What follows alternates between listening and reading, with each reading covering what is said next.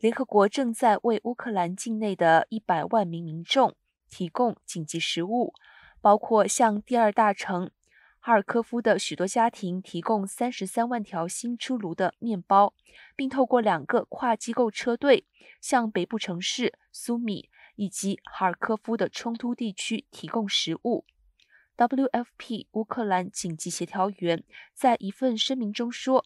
从头开始建立行动，并取得食物提供给一百万人，堪称一个巨大的挑战。WFP 同时也警告，有许多人正在挨饿。这些成人为了让孩子们有的吃，宁可自己饿肚子。WFP 也说，预计未来几天会有更多的食物车队抵达乌克兰。